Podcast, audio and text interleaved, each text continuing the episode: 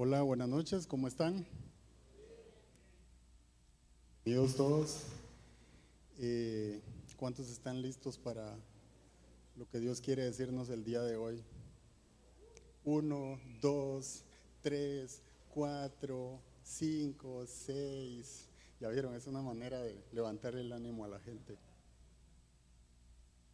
Este, eh, le doy gracias a Dios por el privilegio, por el honor es una bendición para mí poder hablar de Él. Creo que es lo mejor que ha podido eh, hacer en mi vida. Cada vez que uno eh, está invitado a hacer esto, también está retado a buscarlo, ¿verdad? A preguntarle, a consultarle de qué quiere hablar. Y, a veces son cosas tan locas que Dios pone en el corazón de uno, pero eh, es porque Él conoce el corazón de cada uno de nosotros y Él sabe lo que esta noche quiere decirnos. Eh, el mensaje de hoy se llama La esperanza en Dios ante el desánimo. Y quería preguntarles, ¿cuántos de ustedes alguna vez se han sentido desilusionados o desanimados? Yo creo que todos. En algún momento en la vida algo nos desanimó, algo nos desilusionó. Y quiero comenzar leyéndoles el concepto de desánimo. Dice, e, es la sensación de desesperanza o apatía que puede afectar a una persona y hacer que se sienta desalentada, sin ánimo para afrontar desafíos. El desánimo eh, normalmente se manifiesta de varias formas. Una de ellas es tristeza, otra de ellas es fatiga, otra de ellas es falta de confianza en nosotros mismos eh, y, otra puede ser cuando sentimos la incapacidad de concentrarnos. Cuando nosotros estamos aturdidos, cuando estamos desanimados, desilusionados, normalmente es lo más difícil es concentrarse. Le cuesta a uno. Eh, a mí me pasa, por ejemplo, que cierro los ojos y en lugar de concentrarme empiezo a mil ideas del mismo problema, ¿verdad? Y si los vuelvo a cerrar se convierten en dos mil y ahí va creciendo, o sea, es algo incontrolable en realidad cuando uno está eh, pasando por un desánimo.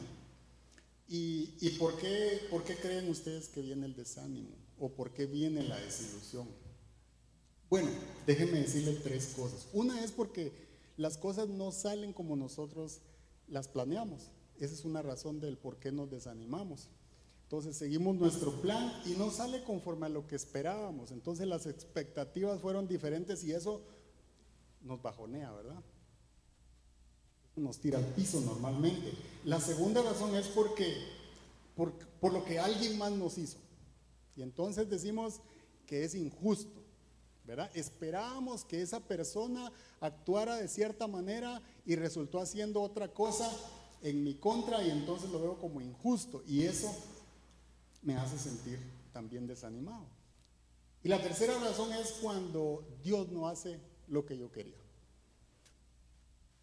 Cuando yo le oro a Dios porque haga algo y resulta que no lo hace. O tal vez pasó lo contrario, ¿verdad? Y entonces eso muchas veces nos, nos desanima. ¿Y, ¿Y, qué es lo que genera en nosotros el desánimo? Bueno, la primera cosa que el desánimo genera en nuestra vida es que endurece nuestro corazón. La segunda es que nos hace mirar hacia atrás. Y normalmente empezamos a decir, es que antes tenía tal cosa, ¿verdad? Es que allá me trataban diferente.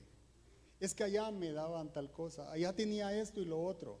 Porque estamos comparando lo bueno del pasado con lo malo del presente. Y entonces eh, eh, eso es lo que, una de las cosas que, a lo cual el desánimo nos lleva. Entonces nos hace ver hacia atrás. Y la tercera es que nos hace perder la esperanza en Dios. Y déjeme leerle Éxodo 16 al 3. Dice lo siguiente, dice, ¿cómo quisiéramos que el Señor no, que el Señor nos hubiera quitado la vida en Egipto? Les decían los israelitas. Allá nos sentábamos en torno a las ollas de carne y comíamos pan hasta saciarnos. Ustedes nos han traído a este desierto para matar de hambre a toda la comunidad. Este es el pueblo de Israel, tan solo 15 días de haber salido de la esclavitud. 15 días. Hacía muy poco que habían visto cómo Dios partió el mar, cómo permitió que pasara cada uno de ellos y lo cerró justamente cuando el último de ellos pasó. Y sin embargo, están diciendo, ojalá no nos hubieran sacado de Egipto. Eso es lo que hace el desánimo, ¿verdad? Porque hace que nos enfoquemos en la circunstancia que estamos viviendo. Y hacemos tan grande lo que nos, lo que nos desilusionó que se nos olvida el resto de las cosas que tenemos alrededor. Nos pasa un problema con algún amigo en el trabajo, lo que sea, y ese problema se vuelve tan grande que se nos olvida que tenemos familia, que tenemos hijos, que tenemos esposa, que tenemos otras cosas por las cuales seguir animándonos, luchando, creyendo, avanzando.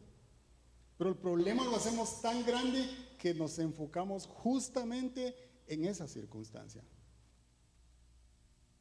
Y entonces lo que sucede es que subestimamos la palabra de Dios y lo que viene es incredulidad. Y luego de la incredulidad viene la desilusión o el desánimo. Y eso era lo que le estaba pasando al pueblo, ¿verdad? Los acababa de librar y 15 días después estaban desanimados, estaban incrédulos, estaban creyendo como que Dios andaba distraído, ¿verdad? Entonces lo que sucede es que en el fondo el desánimo nos hace sentir solos, olvidados. Nuestro actual le está diciendo a Dios, me siento solo, me siento, me siento apartado. No sé dónde estás, pero no estás aquí conmigo. Lo que sucede es que el desánimo trae consigo una mezcla de emociones. Mire lo que dice Job 3 al 26. Dice, no encuentro paz ni sosiego. Es una expresión de Job.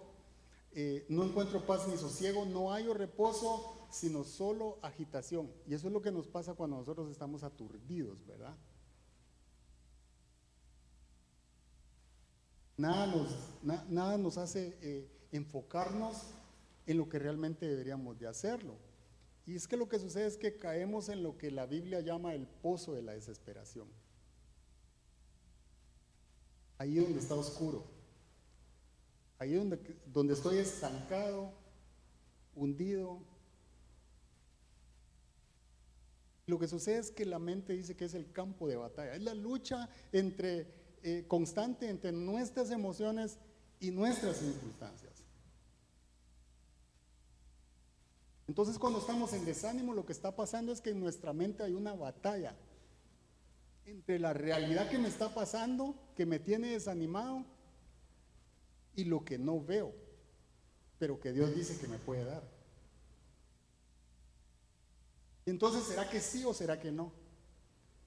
Y abro mis ojos y lo que veo son clavos, ¿verdad? Problemas, adversidad, que por el momento nada cambia y entonces el desánimo empieza a ganar terreno en nuestra mente. Por eso segunda de Corintios del 10 al 5 dice que debemos de llevar todo pensamiento cautivo delante de Dios para que se haga su voluntad. Todo pensamiento, no solo los buenos, no solo los medio buenos o los malos, todo pensamiento cautivo. yo quiero esto, Señor, yo estoy pensando esto, pero que se haga tu voluntad. Y eso no es fácil, ¿verdad? Pero entonces la pregunta es, ¿cómo reaccionamos nosotros ante el desánimo? Bueno, la primera cosa es que nos sentimos con el agua al cuello, ¿verdad? Y hay cuatro cosas que nosotros podemos hacer. Una de ellas es explotar. ¿Y qué es explotar? Echarle la culpa a los demás. Eso es explotar. ¿Quién puso esta piedra? ¿Quién me hizo esto? ¿Por qué me pasó esto si yo di todo de mí? Yo hice todo lo que podía y de todos modos me fue mal. ¿Verdad? La otra es que podemos implotar. Implotar es echarnos la culpa a nosotros mismos. Ir para adentro y decir es que parezco camarón salado. Ustedes han escuchado esa expresión. Hay quienes dicen, es que cómo soy de idiota, dicen algunos. ¿Cómo soy de inútil? ¿Entiende? Lo que estamos haciendo es implotar, echarnos la culpa a nosotros. La tercera reacción es que nos resignamos. Entonces decimos, por algo me pasó esto. Los que no creen en Dios a veces dicen, es que el universo quiso que me pasara esto, ¿verdad?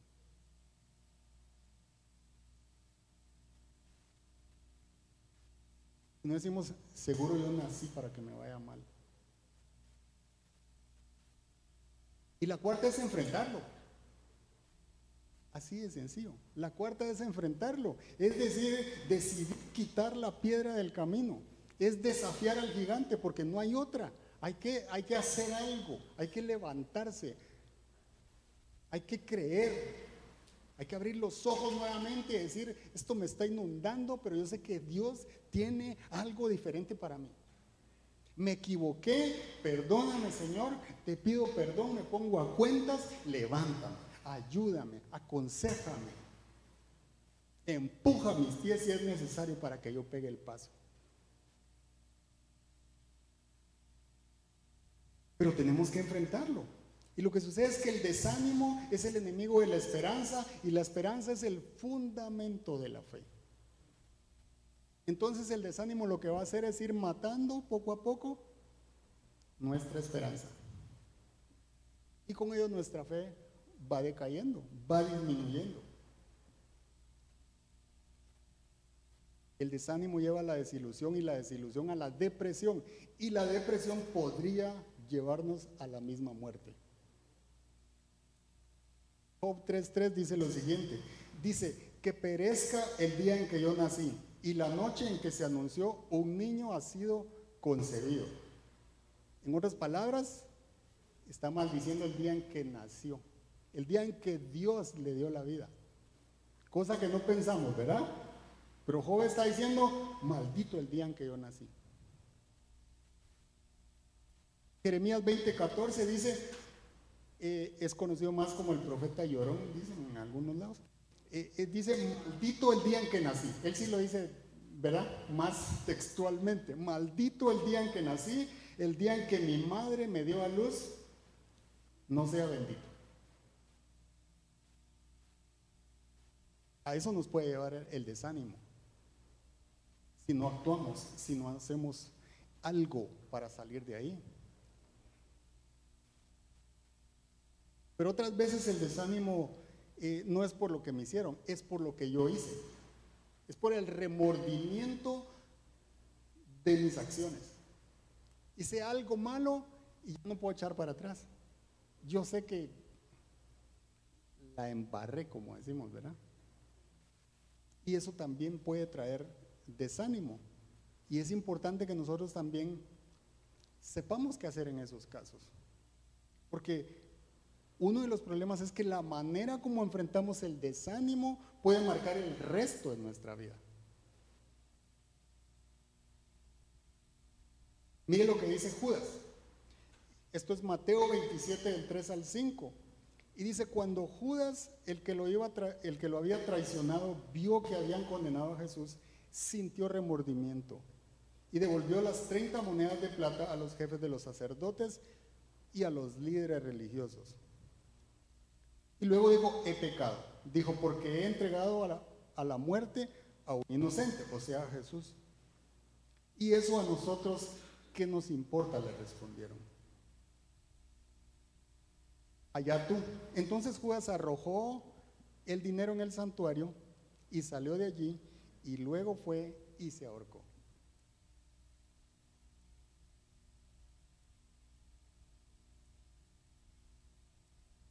El texto es como muy, como muy descriptivo.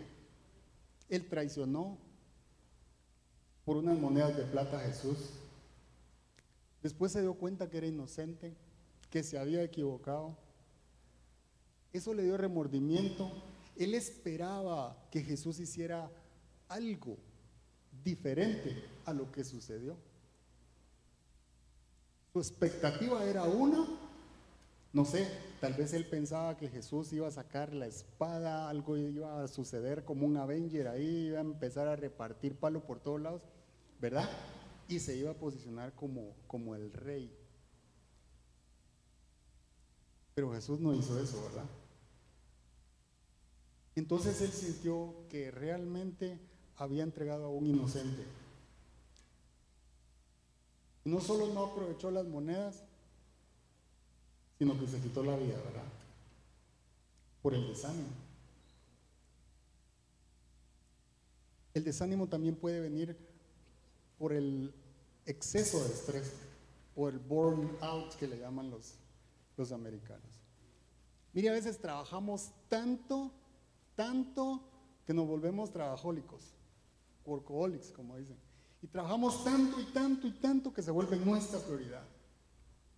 Porque quizá el trabajo nos está dando todo lo que tenemos, un buen carro, una buena casa, ta, ta, ta, ta, ta, y de repente reestructuraron la empresa, me despidieron, ya no soy tan importante como era antes, ya mi familia se fue porque me divorcié, a mis hijos los veo una vez cada, cada cuánto, y entonces viene también el desánimo, ¿verdad? Porque las prioridades no están en su lugar. Entonces viene la culpa. Y si viene la culpa, luego viene la frustración. Nosotros tenemos que poner cuidado en la manera como enfrentamos el desánimo porque puede marcar el resto de nuestra vida. En Génesis 37, déjenme contarle, eso no lo vamos a poner ahí, pero es la historia de José, José el, el soñador. José tenía 17 años y era el consentido porque, porque su papá lo había conseguido en su vejez, dice la Biblia. Y cuando tenía 17 años, eh, la Biblia dice que él era eh, el hijo amado porque era como el pequeño, ¿verdad?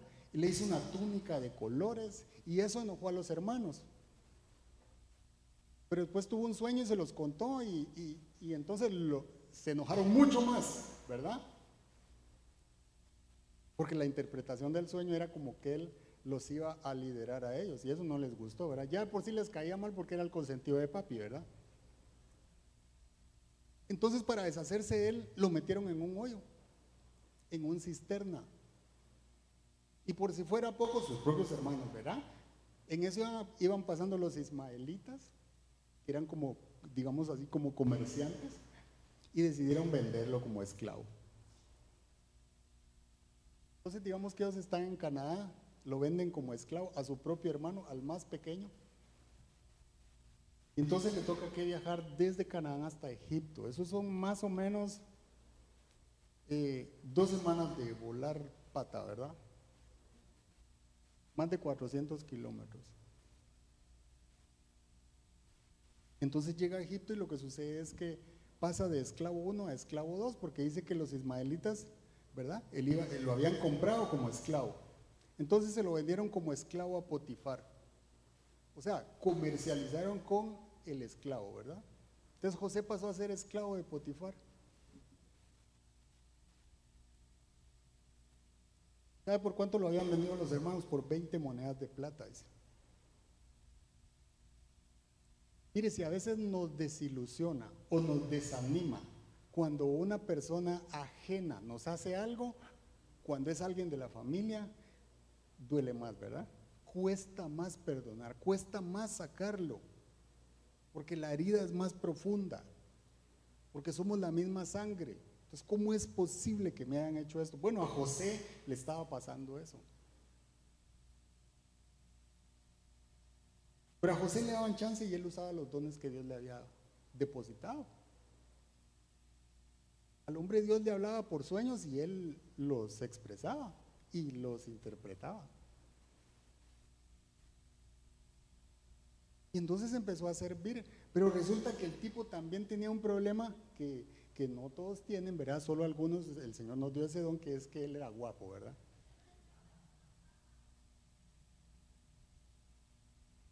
Disculpen los que no, pero bueno, Dice la Biblia que él era guapo. Entonces, ¿qué pasó? Lo que pasó fue de que él empezó a servir en la casa de Potifar y la doña le puso los ojos y empezó a perseguirlo y a perseguirlo. Y como José no quiso y salió huyendo, lo acusó y terminó en el bote, ¿verdad? Entonces los hermanos de esclavo, después en la cárcel, después acusado todo los motivos para deprimirse.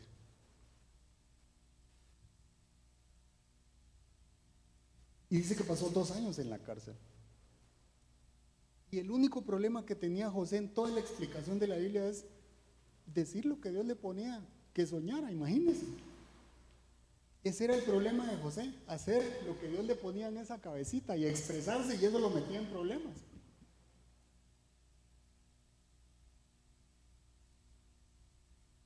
Dice, si Dios me dio algo, ¿cómo es posible que lo que Dios me dio me está metiendo en clavos?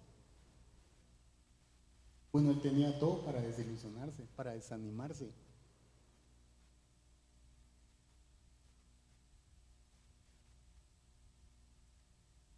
Y mire lo que dice el Salmo 42.11, y es aquí donde nace el mensaje de hoy. Dice el Salmo 42.11, dice, este es David hablando, y dice, ¿por qué estás abatida, alma mía?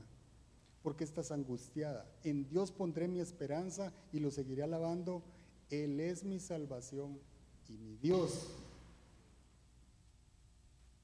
Este es David huyendo, huyendo de sus enemigos. Pero la pregunta es cómo nosotros enfrentamos el desánimo. ¿Qué hacemos para enfrentar el desánimo?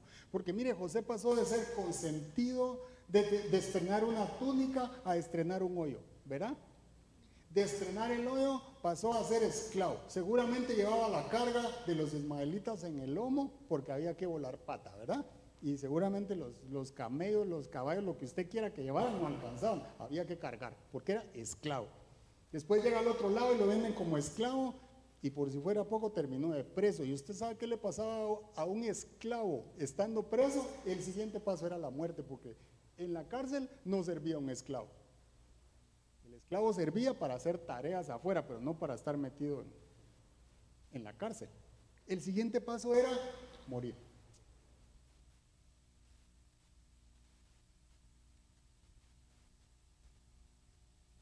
José tenía 17 años cuando sus hermanos lo traicionaron. Y tenía 30 cuando Dios decidió ponerlo como gobernador de Egipto, al lado de Potifar. Trece años después. Y el mensaje que yo quiero darles es que un sueño lo metió en problemas y la interpretación de un sueño lo puso de gobernador de Egipto. Dios sabía lo que estaba haciendo con él. Así como Dios sabe lo que hace con usted y conmigo. Que nos suceda un problema no quiere decir que Dios perdió el control que tengamos dificultades no quiere decir que Dios está descuidado o que lo agarraron infraganti. Que nos despidan no quiere decir que Dios no tiene una puerta abierta. Quizá Dios está probando mi fe. Quizá está probando en dónde está puesta mi fe. ¿En qué creo yo? ¿En dónde está mi esperanza? Porque déjeme decirle que la cárcel no impidió que Dios siguiera guiando a José. Porque dice que José en la misma cárcel estaba interpretando sueños. Ahí en el bote. Así como Pablo recibió inspiración del Espíritu Santo para escribir el Nuevo Testamento, José recibía sueños estando en la cárcel. Y fue un sueño el que lo puso al lado de Potifar, a gobernar Egipto. Él fue el que gobernó antes de que el pueblo de Israel cayera en esclavitud. Antes de Moisés, él fue el, líder que Dios había puesto para su pueblo. Eso significa que el lugar físico o anímico en el que nos encontremos no limita a Dios.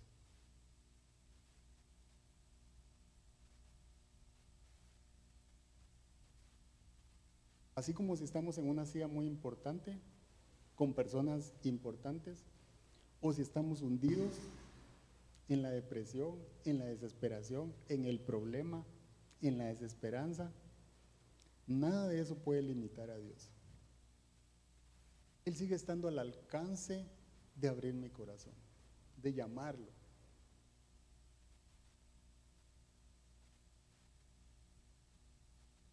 Muchas veces el desánimo lo que hace es alejarnos, porque lo que viene es incredulidad y viene frustración. Pero Dios sigue estando ahí.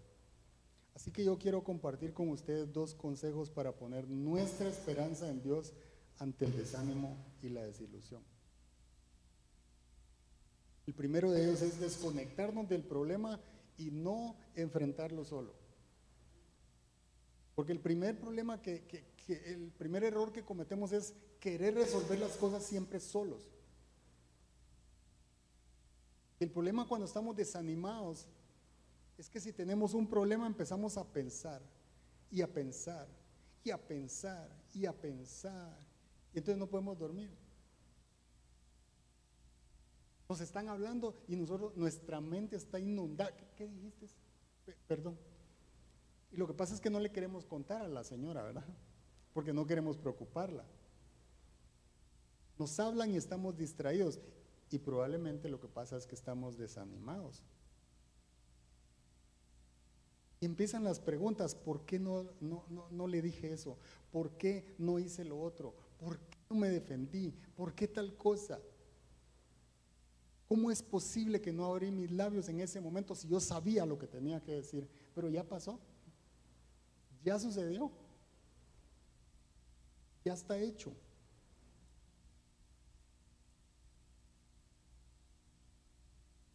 Entonces lo que tenemos que hacer es desenchufarnos del problema.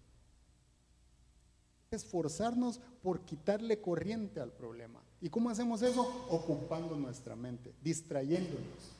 Busque con quién hablar, busque con quién reírse, busque a quién expresarle lo que le está pasando. Cuéntelo, no se lo, no, no, no acumule esa basura ahí, porque le hace daño.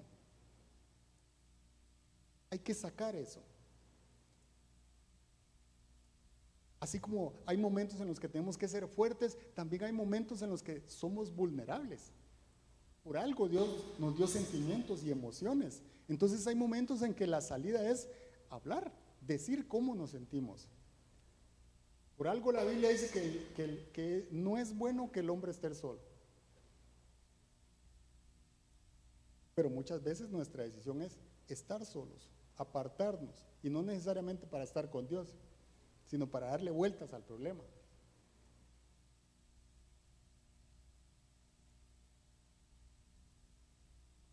Yo me recuerdo hace dos años cuando me despidieron, yo tenía 28 años de trabajar en una empresa y la verdad es que eh, no esperaba que lo hicieran en ese momento. El primer día no dormí y, y después la verdad es que empieza a venir el sentimiento de culpa, ¿verdad? O sea, algo malo hice y por eso pasó. Porque la verdad es que cuando a uno lo despiden, no le dicen ni por qué lo despiden. Normalmente no le, no le dicen a uno, mire, es que usted es un aragán, ¿verdad? O usted hizo tal cosa. No, simplemente, mire, reestructuración y chao, adiós. Y ya, tiene tres horas para agarrar sus cosas, vean, si le da chance, mande un correo de espías en medio mundo y adiós. Aquí está la cajita, meta sus fotos o lo que tenga y nos vemos, ¿verdad? Entonces esa, e, e, esa falta de sensibilidad normalmente lo hace pensar a uno y uno empieza a darle vueltas, ¿verdad? O sea, ¿qué hice? ¿Qué me equivoqué? ¿Por qué llegó a tanto esto? O sea, ¿cómo, ¿cómo, yo no tuve chance o no me di cuenta para reaccionar, verdad? Y tengo esto, tengo mi, mi, familia aquí, allá, y uno empieza, ¿verdad? Y la máquina empieza a trabajar y uno se empieza a sentir culpable. Yo empezaba a pedirle perdón a Dios y a pedirle perdón a Dios, pero, pero, pero, eh, en una conversación con Marian, con mi esposa, eh, Usted sabe que las esposas son especialistas en aterrizarlo a uno, ¿verdad? Así, en pista de tierra. Entonces, estábamos hablando del problema, ¿verdad? Y ella me preguntó cómo me sentía. Entonces, eh, yo le dije, mira, me siento así, ¿verdad? Y ella me dijo, mira, no te culpes porque Dios sabe por qué pasó esto como dicen, ¿verdad? Todo bien, ¿no? Pero ahí me dice,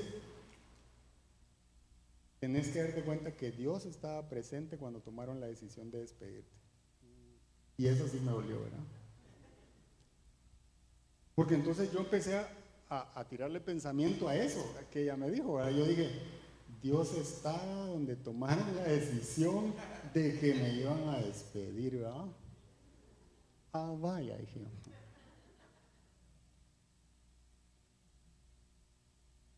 Pero después yo dije, es cierto, ¿verdad?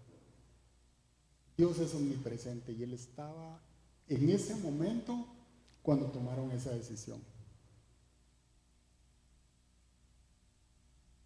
Y eso empezó a cambiar mi perspectiva. Porque entonces yo dije, si Él estaba en ese lugar, Él sabe lo que está haciendo. Aunque yo no entienda, Él sabe lo que está haciendo. Aunque yo no vea, Él conoce el plan. Aunque yo tenga incertidumbre, Él sí sabe siempre cuál es el siguiente paso, a dónde voy, qué voy a hacer. Y entonces tenemos que buscar cómo nuestra fe empieza a crecer, cómo nosotros empezamos a buscar a Dios, cómo empezamos a compartir con Él. Y le empezamos a decir, así me siento, así estoy, estoy en el piso, me siento mal, no sé qué hacer, me siento así, me siento así, porque Dios sí sabe qué hacer con nuestro ánimo. Dios sí sabe qué hacer para levantarnos. Dios sí sabe qué hacer para abrir una puerta, para abrir nuestros ojos, para quitar esa, esa ceguez que tengamos en ese momento. Y Él va a decirnos cómo actuar. La primera cosa que Dios pone en nuestro corazón es paz. Porque no tomamos buenas decisiones si nos, sentimos intranquilos. Pero Dios empieza a darnos paz en medio de lo que estamos pasando, en medio de la tormenta. Si nosotros lo seguimos buscando, ahí lo vamos a encontrar, ahí está Él. Ahí está Él con sus brazos abiertos. Primera de Pedro 5, 7 dice, echen sobre Él toda ansiedad, toda ansiedad, porque Él tiene cuidado de ustedes. Es lo que más nos cuesta y es lo que debemos hacer, buscarlo. No hay mejor lugar que decirle a Él, así estoy. Siento que no sirvo, siento que ya no encuentro, siento que toco y nadie abre. Y Dios sabe lo que va a hacer. Entonces, ¿cómo estamos enfrentando nosotros la frustración? ¿Cómo estamos enfrentando el desánimo? Porque mire, los israelitas empezaron a querer enfrentarse con Goliat. Y en ese que sí, que no, pasaron 40 días. 40 días.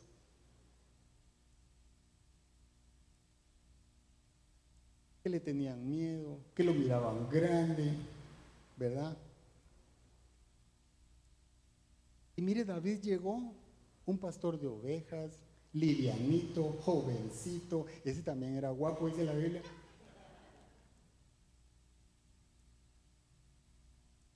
Mire, llegó a dejar comida, él no llegó a pelear. Él llegó a dejar comida a sus hermanos, porque sus hermanos estaban en el ejército y él no. Ahí lo mandaron a dejar comida, ¿verdad?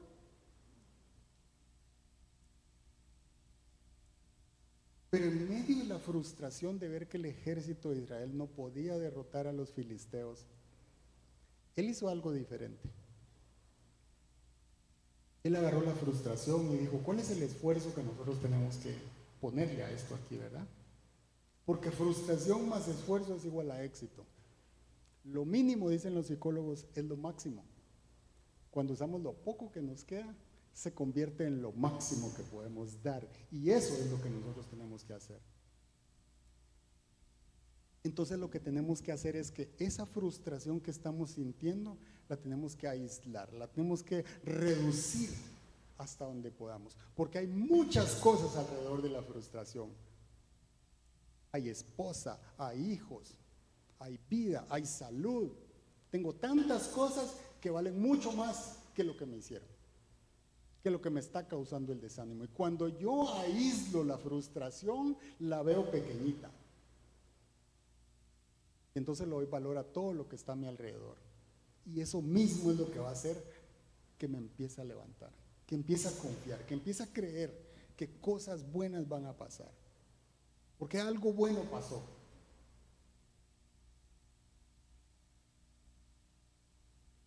Hay un dicho que dice, mientras tengamos 1%, por, 1 de esperanza, debemos de tener 100% de fe. Y a veces eso es lo que nos falta, ¿verdad? El 1% de fe. Santiago 5:13 dice, ¿está afligido alguno entre ustedes? Que ore. ¿Está alguno de buen ánimo? Que cante alabanzas. Mire, la oración sigue siendo la mejor medicina y Dios sigue siendo el mejor doctor. Y no solo para recetarme lo que necesito, no, es que la oración es lo mejor para, para que Dios me dé consuelo, para que Dios me dé esperanza para que Dios me cuide. Yo le voy a decir una cosa, los momentos de más intimidad, cuando usted más ha sentido la presencia de Dios, es cuando usted más hundido ha estado. Yo recuerdo que cuando no estaba, eh, cuando estaba sin trabajo, eh, salía a correr, como, como, como decían, como no tengo nada que hacer, entonces me, fui, me iba a correr para hacer algo.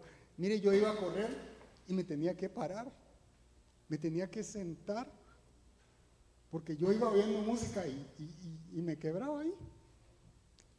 Y terminaba sentado media hora orando. Puro loco ahí sentado en una banqueta y ahí Dios me estaba tocando y yo sentía algo maravilloso. De verdad, solo de acordarme se, se quebranta mi corazón de ese momento. Porque ese momento no lo había tenido cuando tenía el trabajo, pero lo tuve ahí. Entonces empiezo a ver propósito en lo que me está pasando. Entonces empiezo a ver que ahí, así como estaba José metido en esa cisterna, vendido como esclavo, Dios estaba cuidando de él. Dios estaba cuidando su viaje. Y el Salmo dice, pondré en Dios mi esperanza y le seguiré alabando. Porque hay algo que el diablo va a intentar y es que te sintas solo. Si el diablo logra hacernos pensar que estamos solos, estamos fritos. Porque nos volvemos presa fácil. Y la segunda cosa es que nos sentimos incapaces de enfrentarlo. Cuando nos sentimos solos, nos sentimos incapaces de enfrentar lo que el diablo está haciendo. Y eso es lo que él quiere como los soldados frente a Goliat. ¿Sabe cuál era el problema? El problema es que cada soldado miraba a Goliat y decía, uy, ese cuate está grande, va. O sea, yo contra ese, es como que se pase, como que se ponga de pie José de Briones y, ah, ¿me, ¿me, entiende? Así grandote todo. Entonces, como, como ellos se veían solos delante de Goliat, decían, no hombre, estoy frito listo para la foto, como dicen. Ese era el problema de cada soldado. Ellos no se miraban como un ejército. Ellos no se miraban como el pueblo de Dios. Ellos simplemente se estaban viendo contra el enemigo, solos. Y eso los hacía incapaces. El Salmo 27.10 dice, aunque mi padre y mi madre me abandonen, el Señor me acogerá.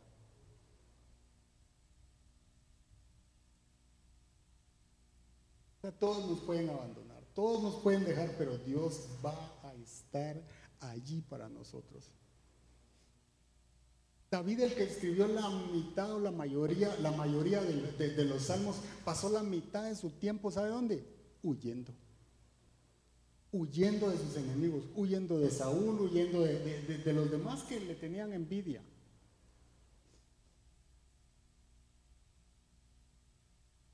Y por si fuera poco, eso pasó después de que le habían dicho que él era el próximo rey de Israel. O sea, no solo tomaba, no tomaba posesión, sino que andaba huyendo, ¿verdad? De muerte. Y esa es la persona que escribió la mayoría de los salmos. Primera de Crónicas 14:10 dice, así que David, mire lo que hace David, una vez es rey. Ahora ya está posicionado como rey, pero mire el corazón de David. Él no solo hablaba con Dios cuando estaba en clavos y andaba huyendo de sus enemigos, no. Primera de Crónicas 14, 10 dice, así que David, ¿qué hizo David? Consultó a Dios. El rey consultaba a Dios. ¿Y qué le dijo? Debo atacar a los filisteos. ¿Quién? ¿Quién es ese rey que tiene un ejército detrás de él, que lo apoya, ¿verdad? Que lo admira y que sin embargo tiene la humildad de acercarse a donde está Dios y le dice, es este el momento de atacar.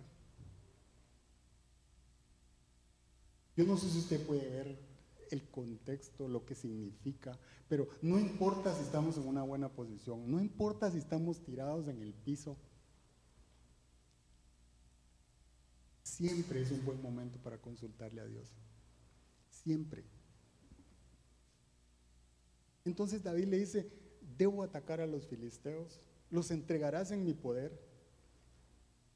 Y Dios le respondió, atácalos. Respondió el Señor, pues yo los entregaré en tus manos. Esto es lo que hacía humilde a David. No era su fuerza, era cuando Dios ya había ganado la batalla, porque si Dios le está diciendo, yo los entregaré en tus manos, significa que ya Dios había hecho algo que él no había visto todavía, pero que ya había sucedido.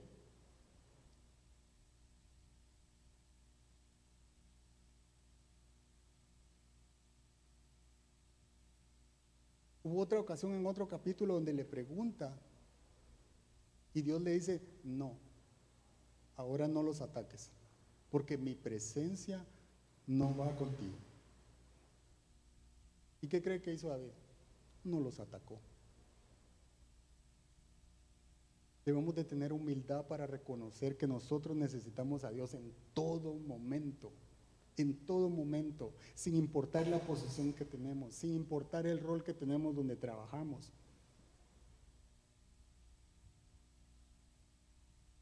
Entonces la diferencia entre los soldados y David. Era que David no iba solo. Él iba a dejar comida, andaba distraído. Es más, dice que preguntó dos veces, ¿qué es lo que le están ofreciendo al que derrote al, cuate que está allá? Él preguntó, ¿qué es lo que están ofreciendo? Bueno, exoneración de impuestos a la hija del rey y bla. Lea, lea los versículos. Y él pregunta, ¿cómo? ¿Verdad? Le iban a dar a la hija del rey. ¿Verdad? Y entonces, mire, y David pregunta dos veces, ¿qué es lo que están ofreciendo? Pero después se presenta delante Goliat, ah, seguramente le echó la medida ahí al cuate, y, este cuate, ¿verdad? Y primera de Samuel 17:45 dice, ¿cómo le contestó David? Mire ese pastorcito de ovejas ahí, con una mochilita para acá y toda la cosa. Dice, tú vienes a mí contra espada, lanza y jabalina. Porque Goliat era un guerrero experimentado. Pero yo vengo a ti en el nombre del Señor de los ejércitos. O sea, el ejército de Israel que estaba ahí, ¿de quién era? De Dios. Ellos no lo sabían, pero David sí sabía con quién iba.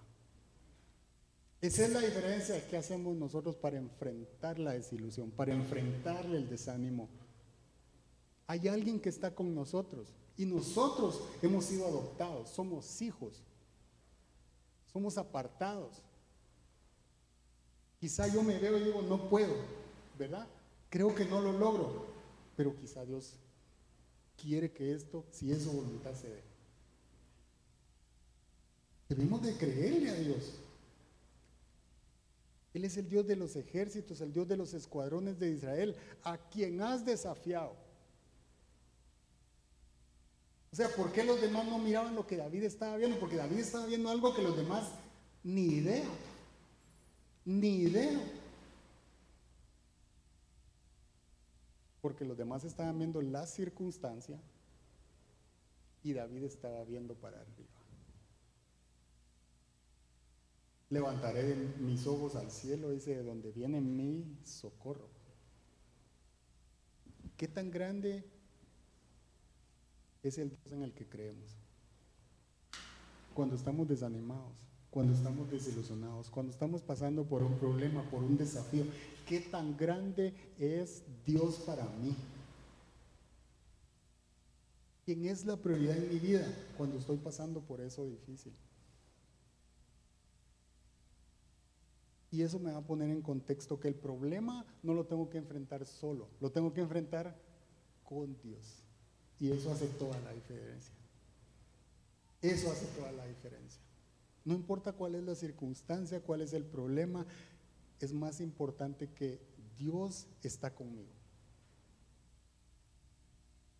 Y el segundo consejo es poner nuestra esperanza en Dios, como decía el Salmo 42.11, porque Él es fiel.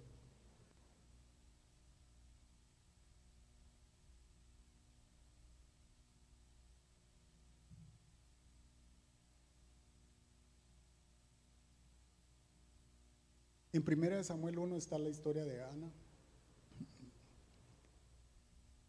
Y estos son unos versículos en los cuales me siento muy identificado por lo que nos pasó hace muchos años, pero, pero dice que, eh, el Cana o el Caná, como dicen algunas otras versiones, tenía dos esposas.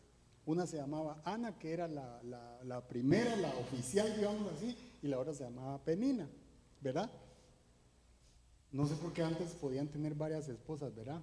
A nosotros una nos pone contra la pared y antes tenía un montón. Pero bueno, entonces dice que tenía dos. Penina tenía hijos y Ana no, no podía tener hijos. Entonces, el versículo 6 de 1 Samuel 1 dice, Penina su rival solía atormentarla para que se enojara, ya que el Señor la había hecho estéril. Versículo 7. Cada año cuando iban a la casa del Señor sucedía lo mismo. Penina la atormentaba hasta que Ana se ponía a llorar y ni comer quería. Pero entonces el Caná, que era el esposo, ¿verdad? Le decía, Ana, ¿por qué lloras? ¿Por qué no comes? ¿Por qué estás afligida? ¿Acaso no soy para ti mejor que diez hijos?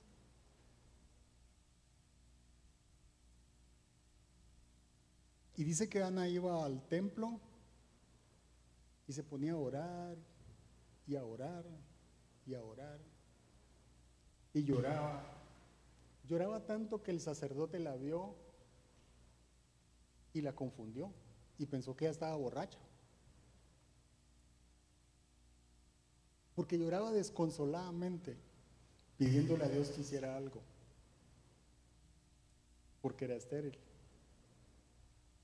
Pero entonces cuando el sacerdote confronta a Ana, Ana le responde, no mi señor, no he bebido ni cerveza, soy solo una mujer angustiada que ha venido a desahogarse delante de Dios.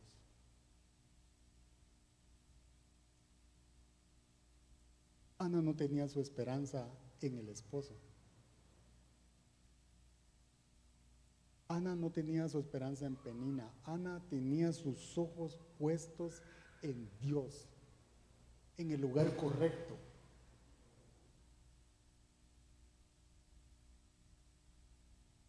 Era Dios quien limpiaba sus lágrimas de desesperación, de angustia, de impotencia. Porque hay una cosa eh, que pasa, no puedes evitar que llueva, pero puedes buscar refugio para estar seguro y no mojarte mientras pasa la lluvia.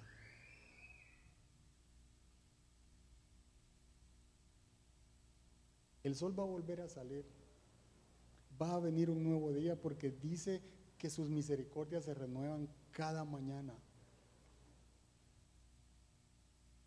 Y Dios sabe lo que va a pasar el día de mañana.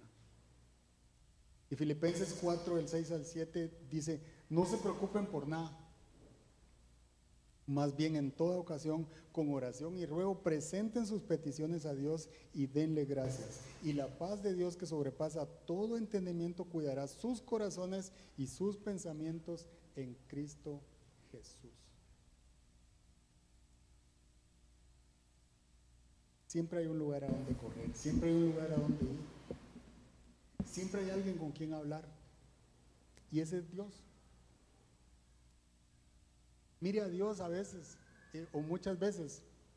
Lo que, hace, lo que hace Dios, creo yo, es es leer nuestro corazón, porque a veces no podemos ni hablar, a veces no sabemos ni qué decirle, a veces las palabras no nos fluyen, a veces nuestras oraciones no son las más lindas, no son las más apegadas a las escrituras. Pero Dios conoce lo que hay en nuestro corazón. Dios sabe lo afligido que estamos. Dios sabe lo desanimado que podemos estar. Él lee lo que hay adentro. Y en función de eso que hay adentro, mire, lo más lindo es saber que cuando nosotros vamos y lo buscamos, Él ya estaba ahí. Con los brazos abiertos esperando a escuchar a sus hijos.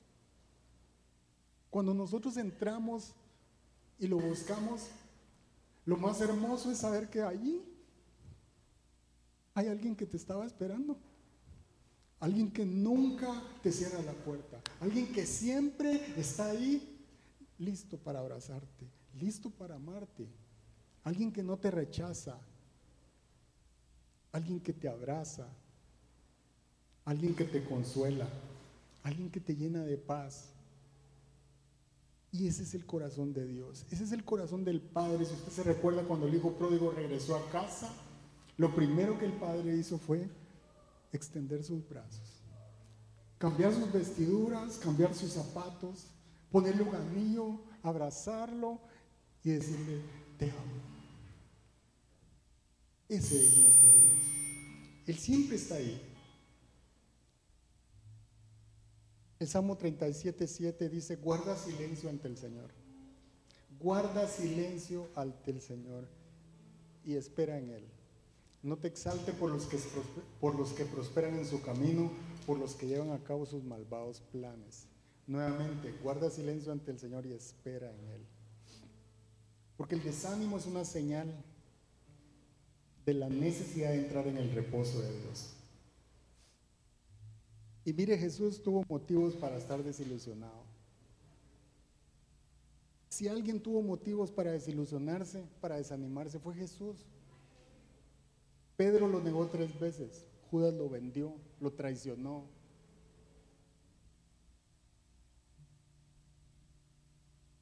Y dice que cuando lo arrestaron, todos los discípulos se dispersaron y lo dejaron solo al maestro y lo abandonaron. Y yo en el lugar de Jesús hubiera dicho, nunca más los quiero volver a ver, son unos traicioneros. Pero ¿sabe qué hizo Jesús? Sabiendo eso, le lavó los pies a los discípulos, incluyendo a Judas. Jesús tuvo un acto de humildad y le lavó los pies. ¿Y sabe qué hizo con los discípulos? Les dijo, yo voy a resucitar al tercer día. Esos mismos que él sabía que lo iban a dejar solo. Al tercer día yo los encuentro en el monte. Ahí me espérenme. Sabiendo que lo iban a traicionar, que lo iban a dejar solo. Aún sabiendo la desilusión, Jesús dijo, quiero compartir con ustedes el pan y el vino hagan esto siempre. Y compartió la Santa Cena con ellos. Porque no dejó que el desánimo lo invadiera. Él ponía por encima el propósito y el plan de Dios. Y aún así lo azotaron y lo humillaron y lo llevaron a la cruz y derramó su sangre. Dice Isaías, y ni siquiera abrió su boca. Y en la cruz solo dijo, perdónalos porque no saben lo que hacen.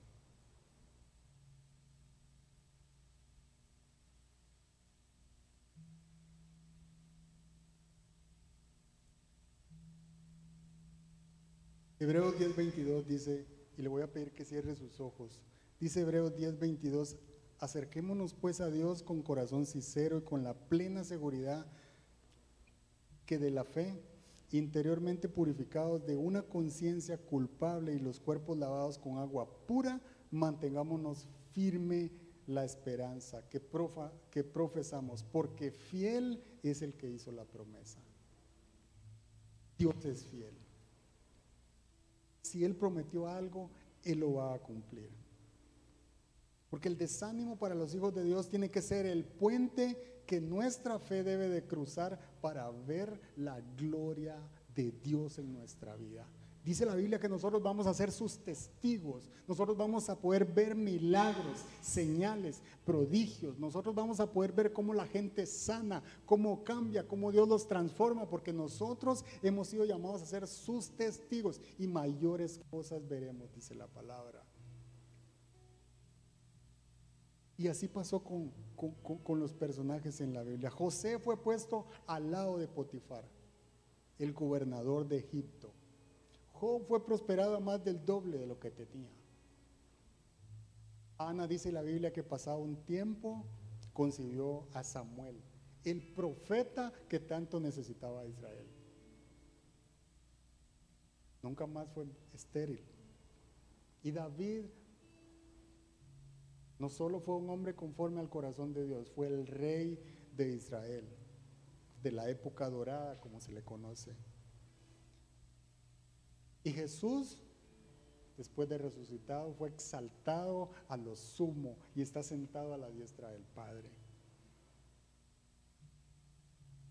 El desánimo no tiene que volvernos ciego, ciegos ante el propósito que Dios quiere cumplir en cada uno de nosotros vamos a ver su gloria, vamos a ver su poder, vamos a ver a Dios actuar en medio de nuestra circunstancia, en medio de nuestra vida, porque nosotros le creemos, porque nuestra fe está puesta en el autor y consumador. Dios sigue sentado en su trono y mientras Él siga ahí, mi fe sigue puesta en Él.